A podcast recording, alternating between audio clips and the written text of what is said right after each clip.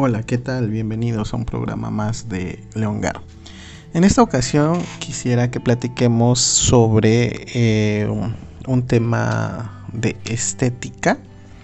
Eh, la estética es una disciplina eh, que se ha independizado poco a poco de la filosofía, pero que pues es una rama de esta, ¿no? se trata del estudio de, de lo bello, más que de lo bello del arte y, muchos otros temas, obviamente. Eh, ¿Por qué digo del arte? Porque, eh, y no de lo bello precisamente, porque puede haber cosas artísticas que no necesariamente sean bellas. O también tenemos el problema de qué entendemos por bello. No es lo mismo la belleza clásica griega la belleza que eh, se hizo en el Renacimiento, por ejemplo. La belleza de un paisaje, la belleza de una mujer, la belleza de un animal, la belleza... es todo un tema eso.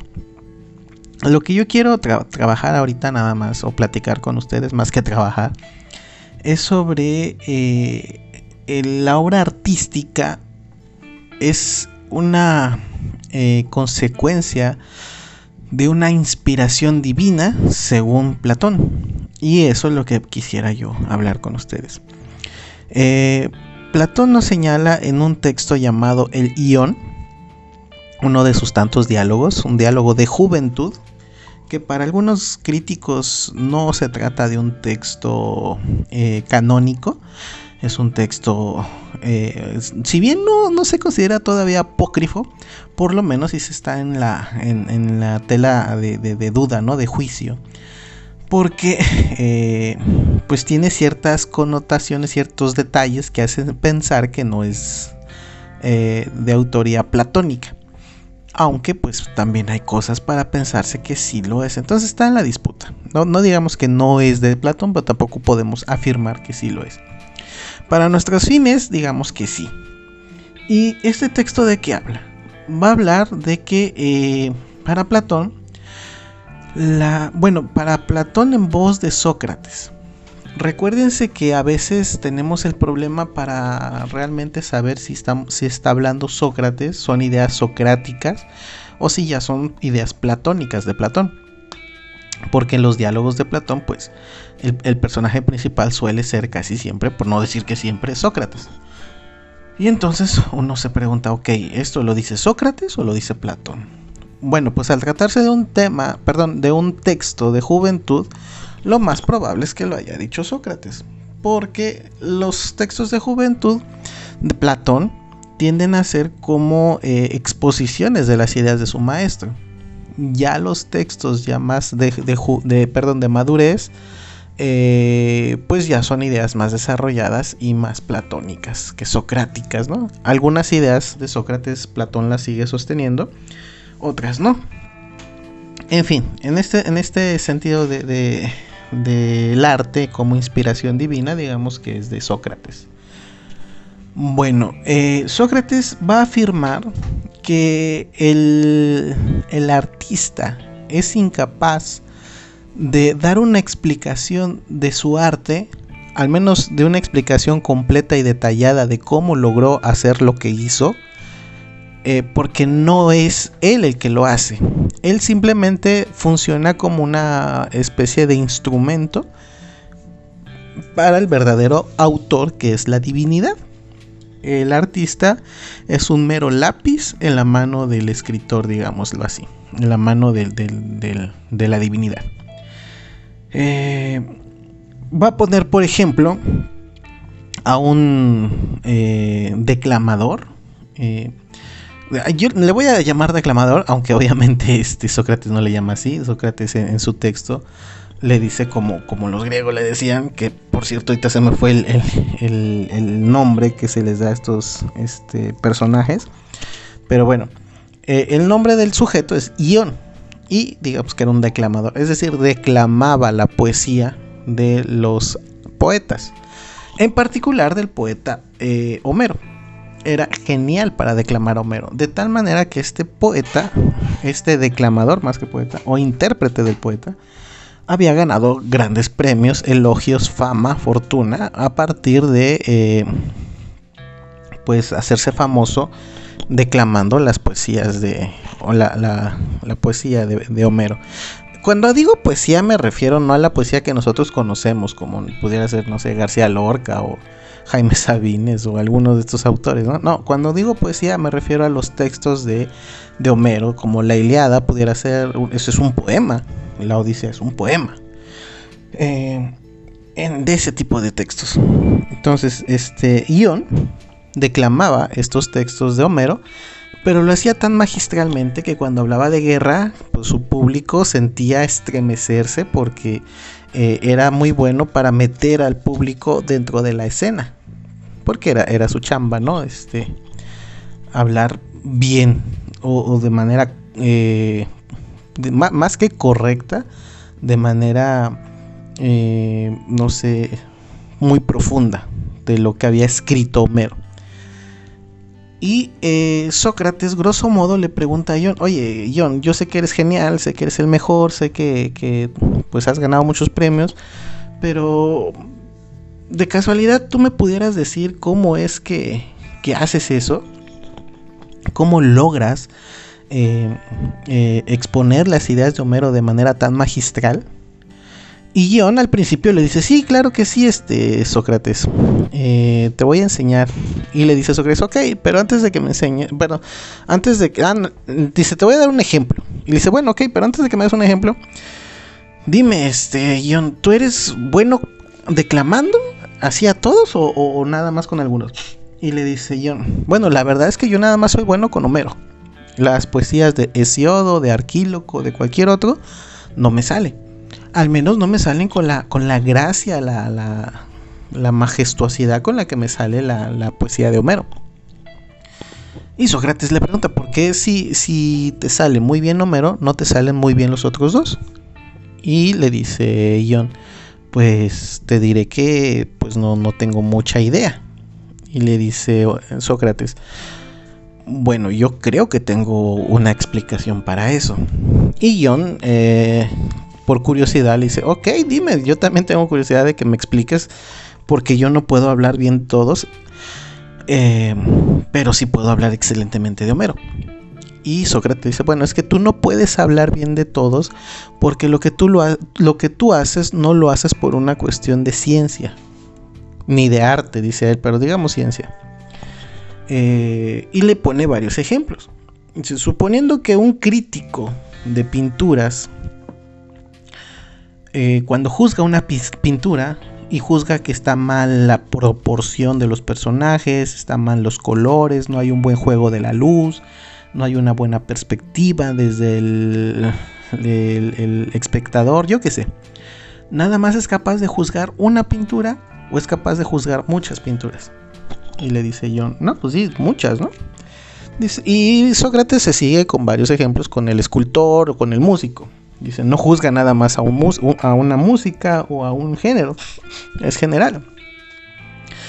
Porque lo hacen por ciencia, le dice este Sócrates.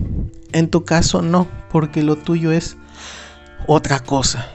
Tú logras eh, hacer lo que haces por inspiración divina. De tal modo que el hombre es incapaz de crear eh, cualquier tipo de obra si no está inspirado si los dioses no lo han poseído. Tanto así que le dice a, John, ¿a poco cuando declamas, cuando llegas a las partes de, amor, no sientes tú mismo este sentimiento en ti? Dice, no, pues sí, dice, es que para transmitirlo necesitas sentirlo. Y tú mismo lo estás sintiendo. Incluso cuando llegas a las partes de, la guerra, ¿a poco no sientes como tu, sangre se hierve y todo? y, eso lo transmites al público. Y le dice yo, no, pues sí. Dice, incluso estás fuera de, sí, o a poco no. Dice, no, sí, tiene razón Sócrates, yo me, salgo de mí, o sea, estoy fuera de mí mismo. Eh, cuando empiezo a hablar de Homero, me, meto tanto en la, en la poesía que pierdo la noción del tiempo y de mí mismo. Y aquí hay dos cosas que le dice Sócrates. Una, sucede que tú puedes transmitir esta emoción porque funciona un poco como el imán. Eh, los dioses son los autores que le dictan la poesía a, los poetas, en este caso a Homero, Y ustedes, eh, los declamadores, son los que interpretan a los, a los eh, poetas. De tal forma que ustedes son intérpretes del intérprete. Son intérpretes del poeta que ya interpretó la inspiración de los dioses. Y les transmiten esa emoción a los al público. Y le dice, eres capaz de hacer eso a manera más o menos semejante al imán. El imán le transmite eh, su fuerza a una moneda y esa moneda a su vez puede agarrar a otra moneda y esa moneda a su vez puede agarrar otra moneda.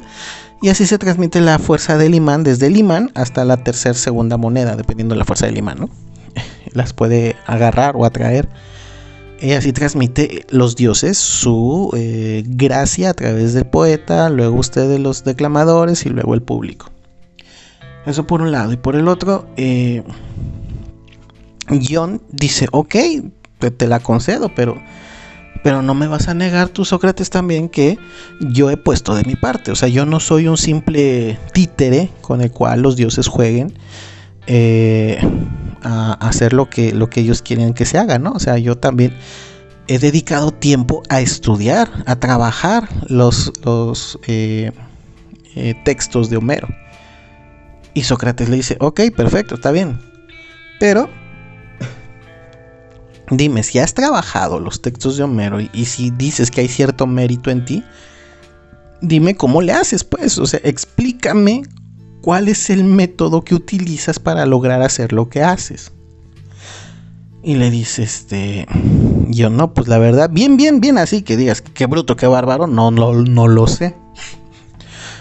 Eh, eh, obviamente Sócrates le, da, le, pone muchos ejemplos, ¿no? Le dice, a ver, eh, si tú fueras, mejor dicho, ¿tú de qué, de qué puedes hablar mejor de los temas que habla Homero. Homero habla de muchos temas, habla del tema de la medicina, de la agricultura, de la guerra, de, muchos temas. ¿De cuál de tantos temas que habla Homero, de cuál eres tú el mejor hablando? Y le dice, bueno, de todos. Y le dice, ¿cómo de todos? Tú... A ver, ¿quién es el mejor hablando de guerras? ¿El campesino o el soldado? Dice, no, pues el soldado. ¿Y quién es el mejor hablando de, la cosecha? ¿El campesino o el médico? No, pues el campesino. Dice, ah, ok. Entonces, ¿quién es el mejor hablando de Homero? Y le dice John, eh, pues yo. Y le dice Sócrates, ok, tú eres el mejor hablando de Homero, pero eh, si fueras eh, mejor hablando de Homero, así como el agricultor le transmite su conocimiento a las generaciones y el médico se educa para saber eh, qué, enfermedades tiene, porque tú no puedes educar a otro. ¿O quién te educó a ti en esto? Más parece una virtud con la que ya naciste que un, que un estudio. Y le dice yo, bueno, es que no, no, no sabría explicarte bien a bien. Y Sócrates le dice, bueno, mira, si tú, si, lo que haces es por, por ciencia, eh, debería de ser, deberías de ser capaz de poderlo transmitir a los demás. Que los demás también este, entiendan lo que estás haciendo. A manera intelectual, a manera racional. No, no que sientan tu poema, sino que lo entiendan. Que tú pudieras decir, mira, el paso 1 es este, el paso 2 es este, el paso 3 es este. Y John, ah, perdón, dice, si pudieras, eh, si fuera por ciencia, pudieras hacerlo. Eh, pero me, estás diciendo que no sabes cómo lo haces. Una de dos, este John. O sabes y no me quieres decir. Y entonces te conviertes en un hombre injusto, porque no me quieres decir, o un hombre egoísta, digámoslo así. O realmente no sabes y tu arte o lo que haces es por inspiración divina. Y eso te convierte a ti en un hombre divino. O al menos en un hombre especial que fue elegido por los dioses. Y le dice Sócrates a Ion, ¿por quién quiere ser tomado entonces este Ion? ¿Por un hombre injusto o eh, envidioso que no quiere enseñar su técnica? ¿O por un hombre divino? Y ya dice yo, no, pues por un hombre divino, ¿no? Dice, bueno, entonces quedemos, quedemos en, acuerdo que eh, tu arte no es por ti, es porque un Dios te escogió y te permitió poder interpretar de manera eh, magistral los poemas de Homero. Bueno, está la postura platónica, ¿no? Que eh, los artistas, porque aquí ponen, por ejemplo, pone de ejemplo al, al guion, ¿no? A, este joven que se dedica a declamar a Homero. Pero pues pudiera ser lo mismo. De hecho, pone ejemplos de la música, de la escultura, de la de otros poetas. Eh, dice, mira, por ejemplo, tanto es así que los dioses escogen a uno para transmitir sus cosas, que si ese sujeto fuera capaz de hacer lo que hace por técnica o por ciencia, sería capaz de reproducirlo muchas veces. Pero resulta que hay artistas que eh, hacen una muy buena obra y ya no pueden hacer otra.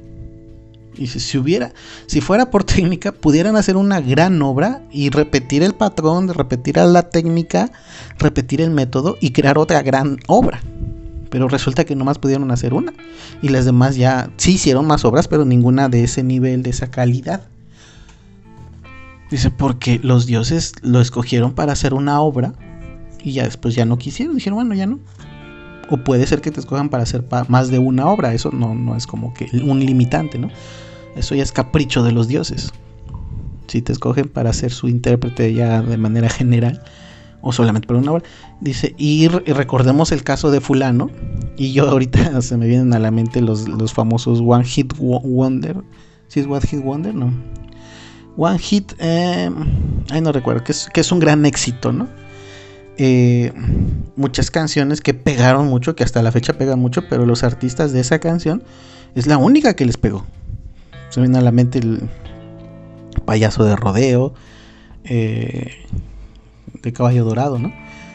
Eh, la de perro lanudo, yo recuerdo eso de los 80, finales de los 80, principios de los 90.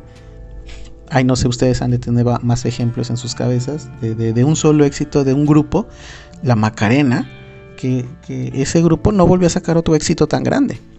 En ese momento estaban inspirados, eh, lo que decía Sócrates, ¿no? El ser humano es incapaz de crear o de hacer arte si no está inspirado. Y con inspirado se refiere a si no está poseído por las musas. Eh, alguien por ahí me decía, bueno, que no podamos explicar algo no quiere decir que tengamos que recurrir a los dioses para explicarlo. No tenemos por qué hacer un deus ex machina, ¿no? Eh, y sí, se entiende la postura, ¿no? Pero aquí Sócrates no está solamente suponiendo que, bueno, como no lo puedo explicar, se lo voy a atribuir a los dioses. No. Sócrates está argumentando, está dando argumentos en el caso de, eh, perdón, está, está argumentando para concluir lo que concluye. Uno de sus argumentos es el que estoy diciendo, ¿no? Que hay, hay gente que nada más da uno, un éxito y se acabó. Otro argumento es que dice, cuando estás haciendo tu arte, te, te, te pierdes, o sea, se te va la noción del tiempo y la realidad y todo. O sea, estás poseído por la musa, o por el dios, o por lo que sea. Pero no eres tú. Eh, ahorita no me vienen a la mente los demás argumentos, pero estoy seguro que hay más, más de dos. Y está argumentando, ¿no?